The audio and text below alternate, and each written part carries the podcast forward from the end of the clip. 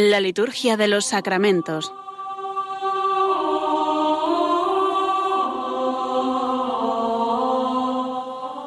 Con el Padre Juan Manuel Sierra.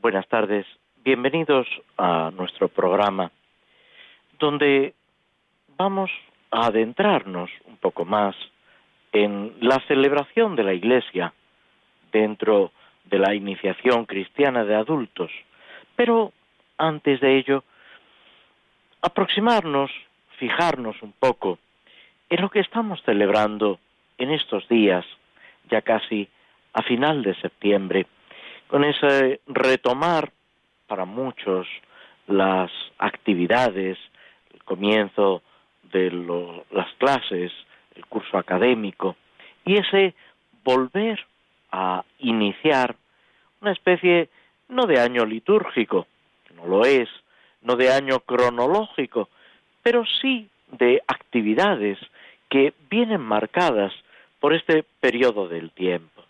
El tiempo trabaja a favor de Dios. Es necesario descubrir esa teología de la historia, como Dios en su providencia no solamente va cuidando y guiando a cada uno de nosotros, a todos sus hijos, sino también esos acontecimientos de la historia, aunque muchas veces no los entendamos, aunque muchas veces mm, produzcan en nosotros un cierto desconcierto, una cierta zozobra. Y sin embargo, Dios nos está esperando, saliendo al paso, haciendo que las injusticias, los atropellos que tantas veces cometemos, incluso nuestros propios pecados, si nos abrimos en un momento o en otro a esa acción de la gracia, concurran para esa santificación. San Agustín decía que Dios incluso de nuestros pecados saca bienes. Dios nunca puede querer el pecado, el pecado de nadie, el mal, y sin embargo, no queriéndolo, lo asume, digamos, en ese plan de salvación. Por eso, en la vigilia pascual, la Iglesia, casi extasiada, contemplando el misterio de la resurrección de Cristo, la glorificación de la humanidad de Cristo, dice esa frase audaz, casi escandalosa, feliz la culpa que mereció tal redentor. Se nos invita en la liturgia a descubrir esa grandeza del amor de Dios que en Cristo llega hasta nosotros y a decir cada uno de nosotros desde lo más profundo de nuestro corazón, feliz la culpa que mereció tal redentor. Alegrarnos por esa redención de Cristo de la cual participamos en los sacramentos, de manera muy especial en la Eucaristía, de la que decía Santo Tomás de Aquino que no solamente contienen la gracia, sino al autor mismo de la gracia. Es Cristo entregado, ese pan partido por nosotros, para nosotros, para que recibiendo a Cristo en nuestros labios, en nuestra boca, en nuestro corazón.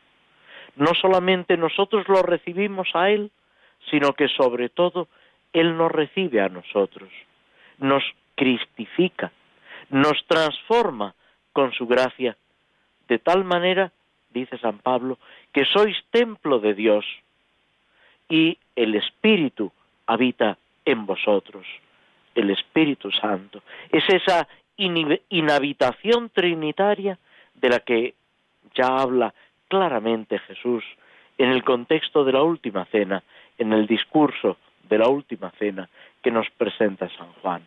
Es esa realidad espiritual que es la esencia, podemos decir, de la vida cristiana. Pensad que cuando hablamos de una realidad espiritual tenemos la tendencia, casi sin darnos cuenta, casi inconscientemente, de alejarlo de lo real. Y no es así. lo espiritual es absolutamente real.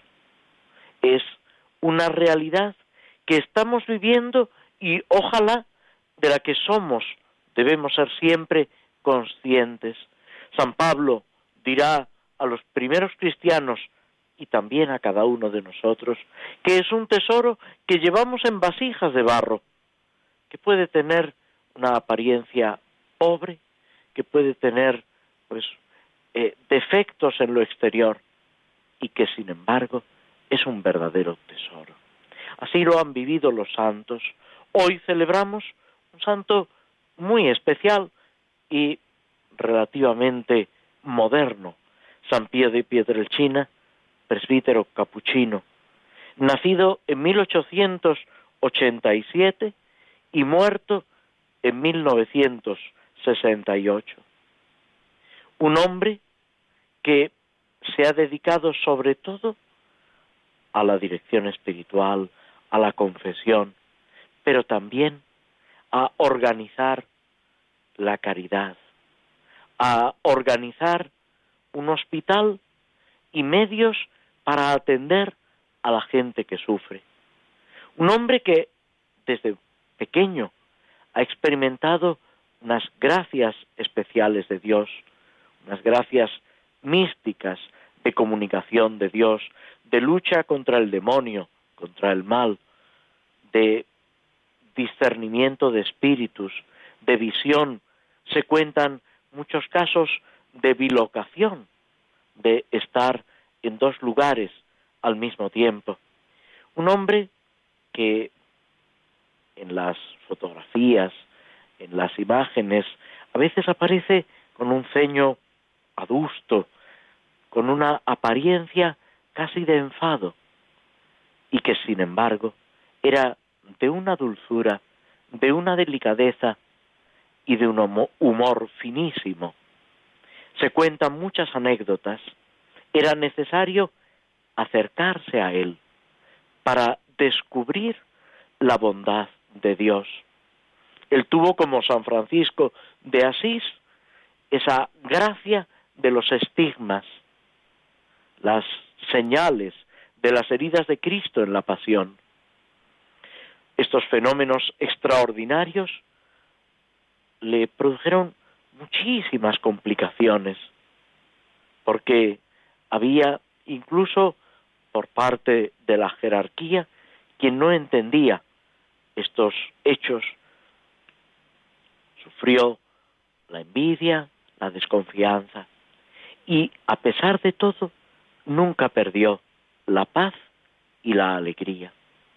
Este santo, entrañable, cercano, atento, que se preocupa por cada persona que el Señor pone en su camino, es un ejemplo para nosotros, sabiendo que cada uno tiene que ser el mismo. Hay que ser San yo, no San el otro.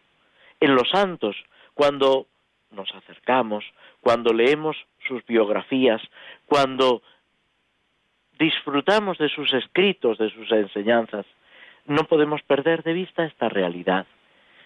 Son un ejemplo para nosotros, son amigos, compañeros, intercesores, pero la vida de cada uno, la acción de Dios en cada uno de nosotros es única e irrepetible. Esa frase que decía un jesuita experto en padres de la Iglesia, el padre Orbe, decía que Dios da, clase da clases particulares, a cada uno lo lleva de una forma distinta, distinta, única e irrepetible. Y es algo que debemos aprender, vivir, disfrutando de lo que Dios hace en nuestros hermanos y de lo que el Señor hace en cada uno de nosotros. Mañana, Dios mediante, celebraremos como memoria libre la Virgen de la Merced.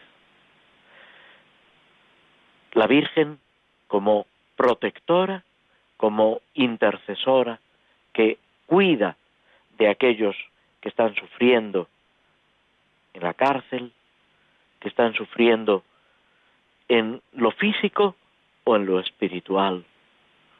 la merced. Una merced es un regalo. El gran regalo es Jesús que nos viene de María. Ella es la que nos regala lo más importante, lo más maravilloso, a su Hijo, que es también Hijo de Dios, y es nuestro Redentor. Y ese consejo que da a los criados de las bodas de Caná, haced lo que Él os diga. Todo esto se refleja, lógicamente, en las oraciones, en la oración de la Iglesia, en lo que pedimos y vivimos cada uno de nosotros. La oración colecta de este día de la merced dice Dios, Padre de misericordia, que enviaste al mundo a tu Hijo Redentor de los hombres, concede a cuantos invocamos a su Madre con el título de la merced, mantenernos fielmente en la verdadera libertad de los hijos que Cristo, el Señor, nos mereció con su sacrificio y promoverla también entre todos los hombres. El día 26 celebramos a los santos mártires Cosme y Damián, que, según la tradición, ejercieron la medicina en Siria, que son también intercesores en la enfermedad. Los santos cuidan de nosotros. Y el día 27 a San Vicente de Paul, que vivió desde finales del siglo XVI hasta poco más de mediados del siglo XVII, que desarrolló sobre todo su acción, su apostolado en Francia, fundando la Congregación de la Misión y las Hijas de la Caridad. Estas dos instituciones que han sobresalido y siguen destacándose en la Iglesia por el cuidado a los necesitados, por la formación del clero, por ese intentar que la presencia de Cristo, de Cristo, que es caridad, que es amor, esté en la sociedad. A las hijas de la caridad les decía que si un pobre necesita ayuda, había que dejar incluso la oración, porque eso es dejar a Dios por Dios y atender al Señor en sus miembros que sufren. Que estas celebraciones de santos, unidas a las oraciones de la Iglesia, a la liturgia de las horas, a la Eucaristía, sean para nosotros ese alimento que nos ayuda, que nos anima a seguir adelante. Nos detenemos unos instantes escuchando un poco de música antes de pasar a los sacramentos de la iniciación cristiana, en la iniciación cristiana de adultos.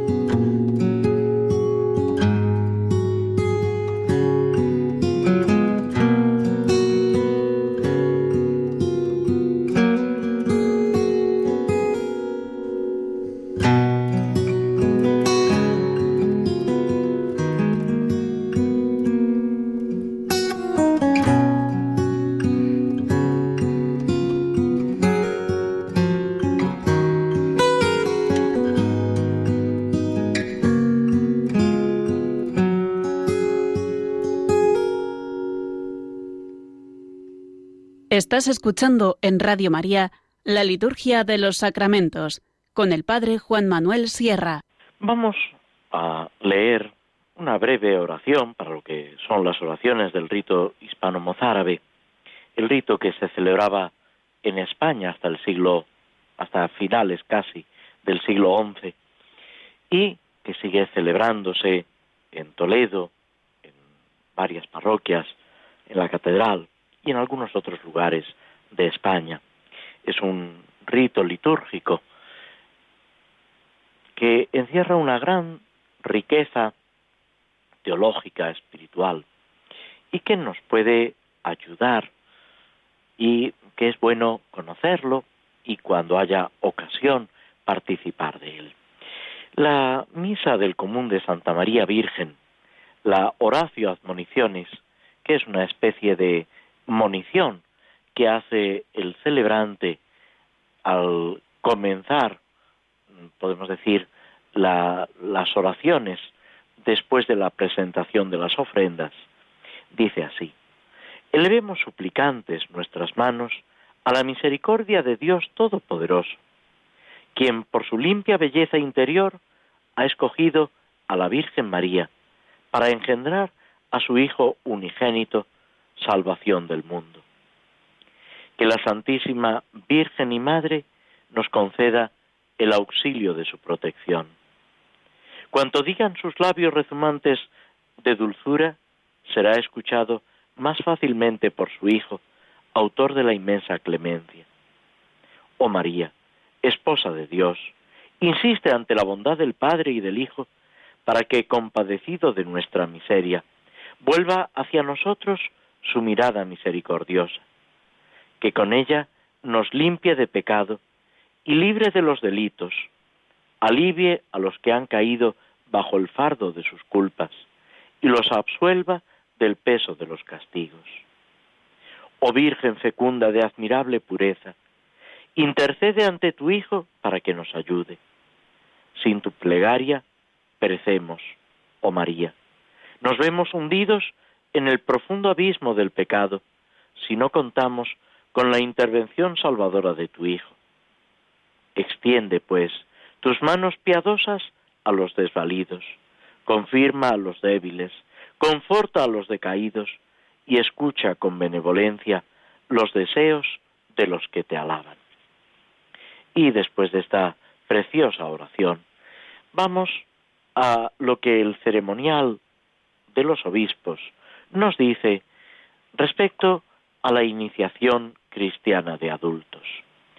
Hemos llegado ya en el número 425, a lo que es la celebración de estos sacramentos de la iniciación cristiana. Es una celebración que se recomienda realice, presida el obispo, como eh, representante de Cristo en una comunidad, en una iglesia, en una diócesis. Si esto no es posible, puede delegar en un presbítero que necesariamente debe administrar conjuntamente los tres sacramentos, bautismo, confirmación y Eucaristía, por este orden. Y lo ideal es que esta celebración tenga lugar en la vigilia pascual, que es la celebración eh, bautismal por excelencia. De hecho, en el mismo misal romano aparece contemplada esa posibilidad de que haya bautismos en la vigilia pascual, que sería, digámoslo así, lo normal, porque es el día más importante. Por supuesto, en caso de necesidad, por enfermedad, por otra situación grave, en cualquier momento se pueden celebrar los sacramentos de la iniciación cristiana.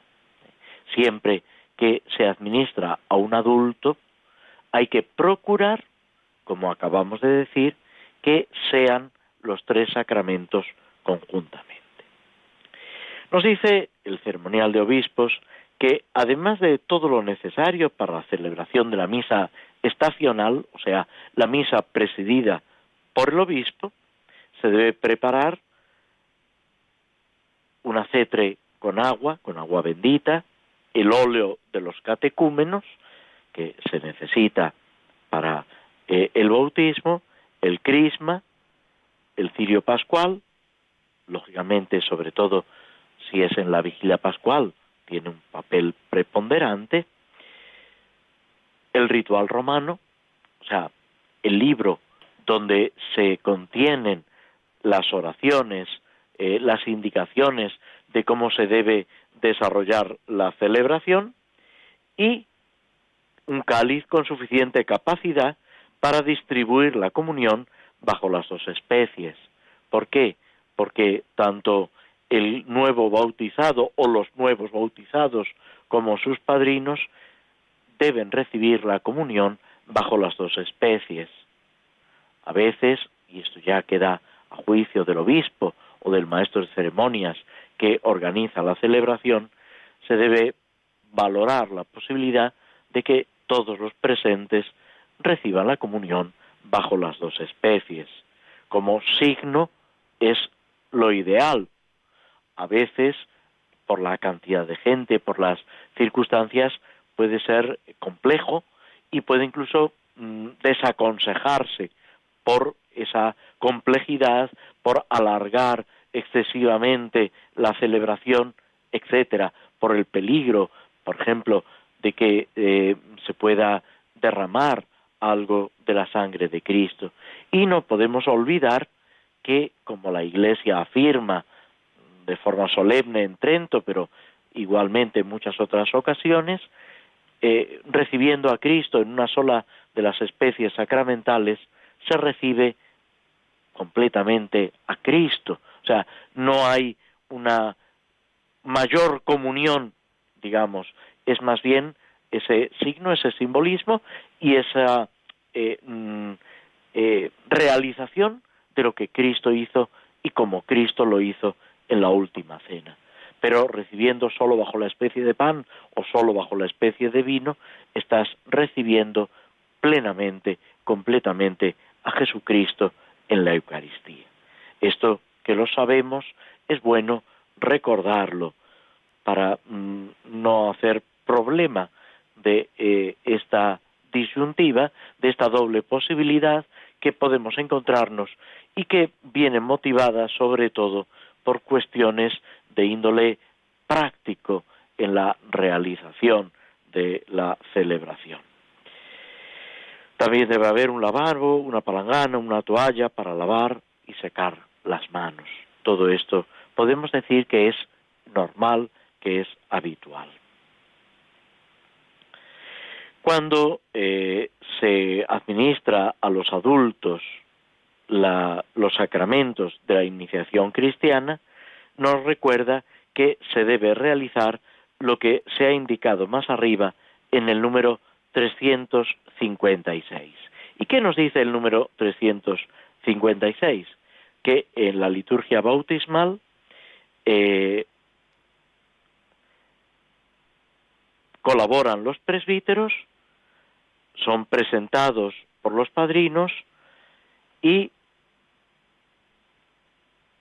en determinados casos se puede eh, adelantar las, eh, lo que es la unción eh, prebautismal, que esto lo mismo que los ritos introductorios. Cuando la celebración se realiza fuera de la vigilia pascual, no debe olvidarse y debe remarcarse ese índole pascual.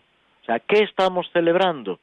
La muerte y la resurrección de Cristo, que eh, de alguna forma se verifica de una manera especial en el nuevo bautizado, que muere con Cristo para resucitar con Él. De hecho, era muy corriente que los baptisterios tuvieran tres gradas, tres escalones, que debía descender el catecúmeno para recibir el bautismo y luego volver a subir. Y representaban precisamente eso, los tres días de Cristo en el sepulcro, porque el bautizado tiene que morir con Cristo para resucitar con Él. Cuando no se celebra en la vigilia pascual, si el bautismo se hace un día que están permitidas las misas rituales, porque no hay una solemnidad que lo impida, puede decirse y debe decirse la celebración, la misa correspondiente a la celebración del bautismo, con las lecturas propias y usando el color blanco. El día, el momento principal, podemos decir, es, como hemos dicho, la vigilia pascual. Si no puedes en la vigilia pascual, es muy adecuado el día de Pascua. Si no puede ser ni en la vigilia pascual ni el día de Pascua, hay otros días que tienen una especial importancia y que tampoco se puede eh, dejar de celebrar la misa propia de ese día. Son los días de Pentecostés y Epifanía. Son días en los que tradicionalmente la Iglesia ha celebrado el bautismo. Pero, volvemos a decir, eh, en caso de necesidad por alguna causa justificada, se puede celebrar cualquier otro día. En igualdad de condiciones, es mejor el domingo. ¿Por qué? Porque el domingo es la Pascua semanal, porque el domingo es el día en que toda la Iglesia, desde tiempos de Cristo, desde los apóstoles, ha celebrado la resurrección de Cristo. Por eso, la importancia de celebrar los sacramentos el domingo. Dice, ¿qué más da? No, no da igual. Es el día de la resurrección, el día que toda la iglesia celebra la resurrección del Señor. Antiguamente, y lo señalan los padres de la iglesia, los cristianos celebraban una especie de vigilia todas las noches del sábado al domingo para celebrar la resurrección del Señor. Incluso en algún documento del África de principios del siglo II se habla por parte del gobernador romano de Plinio el Joven de cómo los cristianos se reunían en esa noche del sábado al domingo hasta el amanecer cantando himnos a Cristo como a Dios.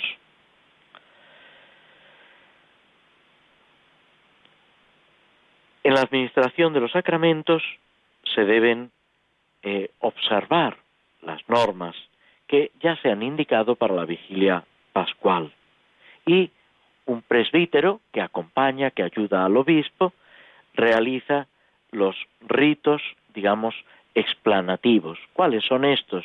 Pues eh, la entrega del cirio pascual, la imposición de la vestidura blanca, etcétera. Terminada la celebración del bautismo, si es en la vigilia pascual, tiene lugar mm, después de eh, las lecturas y precedida por la letanía de los santos, que, si es posible, se realiza mientras se va en procesión al baptisterio, al lugar donde el catecúmeno va a dejar de ser catecúmeno y va a empezar a ser fiel cristiano con todas las características, todas las cualidades, digámoslo así, de el cristiano. Después se omite el símbolo porque ya se ha hecho la eh, renovación de las promesas bautismales que tiene lugar por supuesto en la vigilia pascual, pero tiene lugar también siempre que se celebra el bautismo.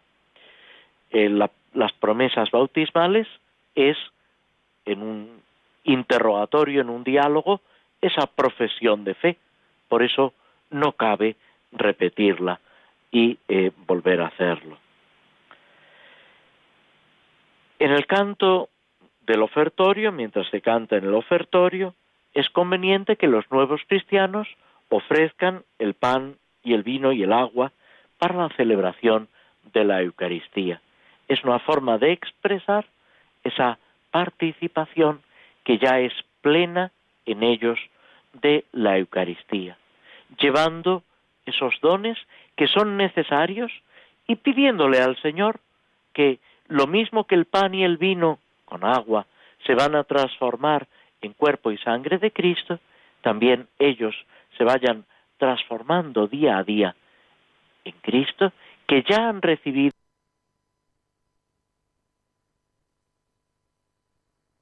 la plegaria eucarística, que es el centro, el núcleo de la celebración, se hace memoria, se pide por los bautizados y por sus padrinos con la fórmula propia, la oración propia que aparece en el misal. Es como si dijéramos una intercesión propia por los nuevos bautizados. De hecho, durante toda la octava de Pascua, no solamente cuando hay nuevos bautizados, sino que siempre se debe pedir por los nuevos bautizados, que en algún lugar de la Iglesia han recibido el bautismo. Cuando es en la propia comunidad cristiana, se los nombra incluso con su propio nombre. Cuando no ha habido bautizados, nuevos cristianos en una comunidad, se pide de una forma genérica, eh, pidiendo por los nuevos cristianos. Y vuelve a repetir aquí el ceremonial de los obispos que es conveniente que los neófitos, así se llama a los nuevos cristianos, reciban la Sagrada Comunión bajo las dos especies, que pueden recibirla del mismo modo los padres, padrinos, catequistas y otros familiares. Todo esto, volvemos a decir, depende que da a juicio del celebrante, en este caso del obispo, del que preside la celebración, y del maestro de ceremonias, del que se encarga de organizar la celebración. Sigue, le dedica eh, un número, es poco, pero mm, nos da las indicaciones suficientes, el tiempo de la mistagogia. ¿Qué es esta palabra que viene, procede del griego? Es tiempo de Mm, digamos, del progreso en el misterio, de introducirse en ese misterio del que ya hemos participado.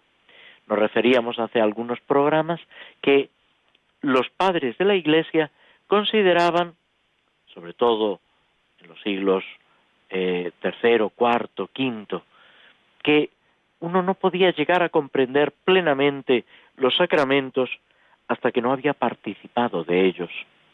Por eso se reservaba esa explicación profunda sobre lo que son los sacramentos para después del bautismo. Y durante la octava de Pascua, y a veces se prolongaba el resto de los días del tiempo pascual, los nuevos cristianos se reunían con el obispo, que iba poco a poco explicándoles que se refiere a la Eucaristía, evocándoles lo que han vivido en la noche pascual, cómo lo han experimentado, qué significaba cada signo, cada gesto, cada acontecimiento. Tenemos un ejemplo sumamente rico en las catequesis de San Cirilo y San Juan de Jerusalén, pero también en la obra sobre los sacramentos y sobre los misterios de San Ambrosio, o en las explicaciones de San Agustín o de San Juan Crisóstomo. Todos estos autores y muchos otros van desmenuzando para los catecúmenos, perdón, para los que ya no son catecúmenos, para los nuevos cristianos, para los neófitos, y también a nosotros puede ayudarnos acercarnos a estas explicaciones de los padres de la Iglesia, a esta explicación de la Iglesia que nos presenta el misterio que celebramos, recordando esa frase de San Pablo, imitad lo que tratáis, comprender lo que tenemos entre manos en los sacramentos. Para comenzar el trato pastoral con los nuevos miembros de su iglesia, cuide el obispo especialmente si no hubiera podido presidir él mismo los sacramentos de la iniciación cristiana, que al menos una vez se reúna con los neófitos, preferiblemente un domingo del tiempo pascual o en el aniversario del bautismo, y presida la celebración eucarística en la que ellos pueden comulgar bajo las dos especies. Y con esto terminamos lo que eh, el ceremonial de los obispos nos dice sobre la iniciación cristiana de adultos. Hacemos una pausa antes de seguir adelante con nuestro programa.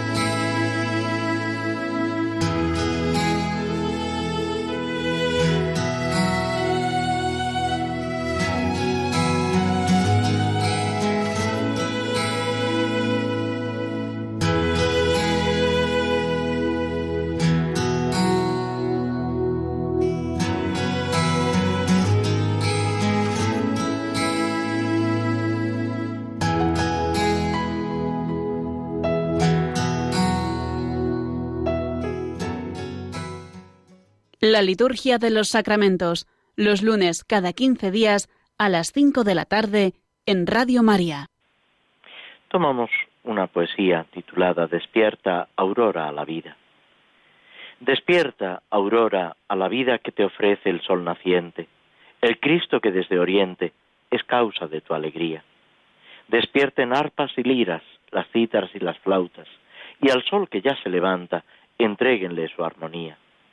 Despierta, creación entera, y alaba al Dios que ha creado el mundo que ha regalado al hombre que lo venera.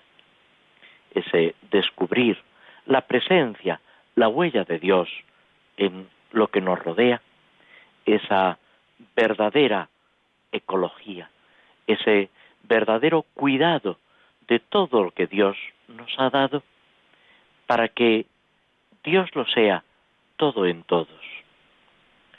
Y vamos a reflexionar brevemente sobre el Salmo 22 del que ya nos estábamos ocupando. Ese salmo de confianza que con un tono sereno se refiere a los avatares, a las circunstancias en nuestro peregrinar, pero con el corazón puesto en el Señor. El salmo del pastor, el Señor es mi pastor. Y recordando también, como haremos a continuación, esa enseñanza de Cristo sobre el pastor, el buen pastor. En los últimos versos, quinto y sexto, es un salmo bastante breve y al mismo tiempo una composición que en su brevedad es completa. Después de meditar la bondad de Dios que es el pastor. Después de acercarnos a esa meta que nos aguarda, las verdes praderas, las aguas cristalinas, sabiendo que Dios nos defiende, nos sostiene, que no hay nada comparable al poder y a la bondad de Dios. Nos fijamos en ese banquete. Preparas una mesa ante mí, mi copa rebosa. El pastor se convierte en anfitrión, nos recibe en ese banquete magnífico, en esa verdadera alegría. Y aquí necesariamente acuden a nuestra cabeza, a nuestra memoria, esas enseñanzas, esas referencias del Evangelio respecto al banquete celestial, ya anunciado por los profetas, sobre todo por Isaías, y también ese pasaje al inicio del Evangelio de San Juan, de las bodas de Caná, donde es precisamente la presencia y la acción de Cristo lo que hace posible esa alegría,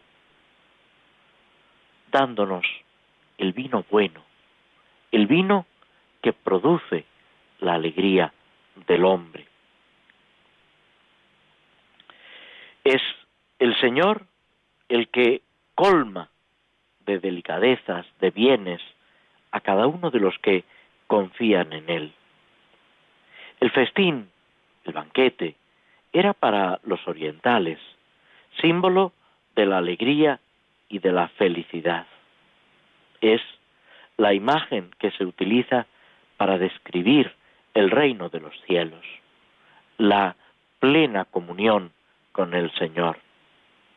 Es lo que esperamos para la familia de los hijos de Dios, como enseña San Pablo en la carta a los Efesios. Al mismo tiempo es sentirnos familia de Dios. Habitaré en la casa del Señor. La casa del Señor era el templo, pero para nosotros es mucho más que el templo.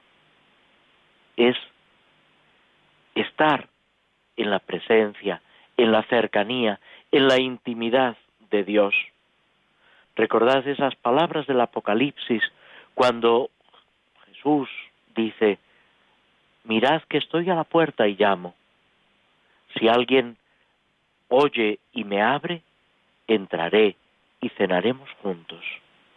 Entrar en la intimidad del Señor. Es dejar ya las metáforas para descubrir y expresar con toda claridad esa felicidad completa interminable de la misericordia del Señor que nos transforma. Dios con nosotros es el título que se daba al Mesías, el Emmanuel, Dios con nosotros. Llegamos a esa plenitud en Cristo. Tú vas conmigo, tu bondad y tu misericordia me acompañan todos los días de mi vida habitaré en la casa del Señor por años sin término. La bondad del Señor no tiene ocaso. Y es este misterio de amor al que debemos acercarnos, quitándole, podemos decir, las palabras al salmista y haciéndolas nuestras, introduciéndolas en lo más profundo de nuestro corazón de nuestro entendimiento para decírselas al Señor en la intimidad. Nos detenemos unos momentos, unos instantes, antes de pasar a la última parte, a la conclusión de nuestro programa, donde nos ocuparemos de la obra de Tolkien, El Señor de los Anillos.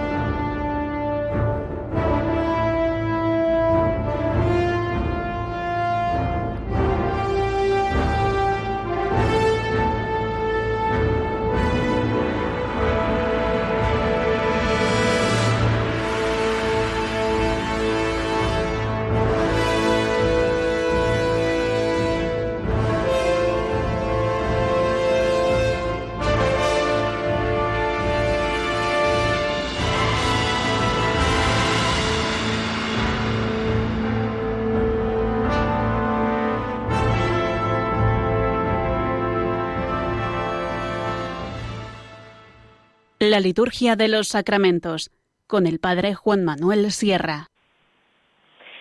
Hemos escuchado en la música que ha precedido un fragmento de la banda sonora de la película El Señor de los Anillos.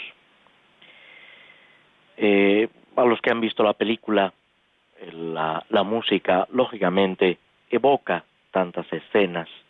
La película, con todas sus grandes cualidades, ha sido una película muy premiada y, y que, bueno, nos presenta, nos ayuda un poco a ubicarnos en el libro, pero como suele suceder, eh, el libro es muchísimo más rico en sus diálogos, en sus descripciones, eh, no acentúa tanto, aunque es verdad que hay aspectos de, batallas, aspectos eh, bélicos, pero no se acentúan tanto como en la película, donde lógicamente por la estructura de, de las películas, pues hay que mm, resaltar esa acción, eh, esas, eh, digamos, eh, esos comportamientos de los personajes. El libro, por otra parte, nos permite detenernos, reflexionar, como intentamos hacer en estos minutos, sobre las afirmaciones que se hacen, las consecuencias de lo que decimos y la aplicación que puede tener a nuestra propia vida. De todo tenemos que ir aprendiendo. Decía San Pablo que a los que aman a Dios todo les sirve para el bien. Y eso no solamente se refiere a los acontecimientos, sino también a lo que leemos, a lo que vivimos, a lo que nos dicen y a lo que nosotros decimos a las personas que están a nuestro lado. Habíamos dejado a Frodo y Gandalf, que precisamente Frodo y Bilbo ayer, el 22 de septiembre, celebraban su cumpleaños. El libro hace referencia casi al comienzo, cuando describe esa fiesta que Bilbo y Frodo dan con motivo del cumpleaños el 22 de septiembre, pues eh, habíamos dejado, como decíamos, a Frodo y a Gandalf que han eh, estado contemplando, inspeccionando el anillo que ya Gandalf está completamente convencido por esa prueba del fuego de que se trata del anillo único, el anillo de poder que forjó el Señor Oscuro, Sauron, para mm, encadenar los demás anillos, para someter todo a la oscuridad. Y le habla Gandalf a Frodo, que no termina de entender, le pasa un poco como a los apóstoles le sucedía con Jesús, no terminan de entender cuando hay algo grande que se nos presenta de una forma inesperada. Muchas veces necesitamos tiempo para asimilarlo, para llegar a atisbar todas las consecuencias de lo que nos están diciendo. Algo de esto le sucede al pobre Frodo, que está apabullado, sobrecogido por ese objeto que él creía pues un objeto ventajoso, curioso, útil, pero sin mayor trascendencia. También nosotros muchas veces eh, no, no nos damos cuenta de la trascendencia que tiene lo que hacemos, lo que decimos, lo que Dios nos ha entregado, esa naturaleza, ese mundo que nos rodea, pues con todas sus consecuencias. Y después de esas advertencias, después de esa explicación que Gandalf le hace a Frodo de los planes del Señor Oscuro, de Sauron, de dominar la tierra, de esclavizar, Frodo dice, espero que no suceda todo esto en mi época. Y contesta Gandalf, también yo lo espero, pero no depende de nosotros. Todo lo que podemos decidir es qué haremos con el tiempo que se nos ha dado. Fijaos que esto es importantísimo. ¿Qué podemos decidir? Lo que hacemos con el tiempo que se nos ha concedido. Los acontecimientos nos superan. Muchas veces no dependen de nosotros, pero sí depende de nosotros lo que hagamos. Cada acción concreta cada pequeño gesto, lo que hacemos y vivimos respecto a las personas que están a nuestro lado. Eso sí que depende de nosotros. Es lo que podemos decidir. Muchas veces, como no podemos arreglarlo todo, nos cruzamos de brazos.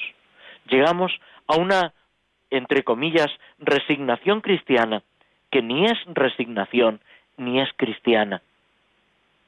El cristiano, con humildad, pero al mismo tiempo fiado en la fuerza del Señor, tiene que ir realizando lo que está en su mano, lo que Dios le pide en cada momento.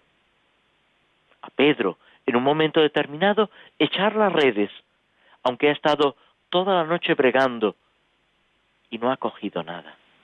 Y sin embargo, fiado en la palabra de Jesús, vuelve a echar las redes. Todo lo que podemos decidir es qué hacemos con el tiempo que se nos ha concedido. El tiempo trabaja a favor de Dios. El tiempo es un don de Dios, un regalo, cada instante de nuestra vida. Y no depende de la eficacia, no depende de las apariencias. Una persona que casi no puede moverse, unida al Señor, está trabajando eficazmente por la redención del mundo, por la santificación del mundo. Dice San Juan de la Cruz que un solo acto de amor vale más que todos los apostolados y todas las acciones que podamos realizar. Claro que ese acto de amor, si es posible, nos llevará también al apostolado, a la caridad, como comentábamos de San Pío de Pietralcina, que se empeña en la construcción de ese hospital, de esa casa del dolor, para mitigar el sufrimiento de tantos hermanos como va encontrando en su camino. Y no solo con el hospital, sino con su palabra, con su oración, con su intercesión, con tantos milagros que podemos decir le arranca a Dios para el bien de aquellos que se van cruzando en su camino. Frodo, le dice Gandalf, nuestro tiempo ha comenzado a oscurecerse. Hay planes todavía inmaduros, pero tenemos mucho que hacer. Y tendríamos mucho que hacer aun cuando no mediara este riesgo espantoso. Tenemos mucho que hacer. Esa obrita de teatro, El divino impaciente, de José María Pemán, en un momento dado dice, hay que hacer el bien corriendo, que el mal no pierde momento. Pues esta frase acertada, poética, de Pemán sigue siendo plenamente actual, que también nosotros, impulsados por el amor de Cristo, esa caridad de Cristo que nos debe urgir, nos lleve a dar la vida por aquellos a los que amamos. Y con esto, deseándolo para vosotros, para todos nosotros, nos despedimos hasta el próximo programa. Muy buenas tardes y muchas gracias por vuestra atención.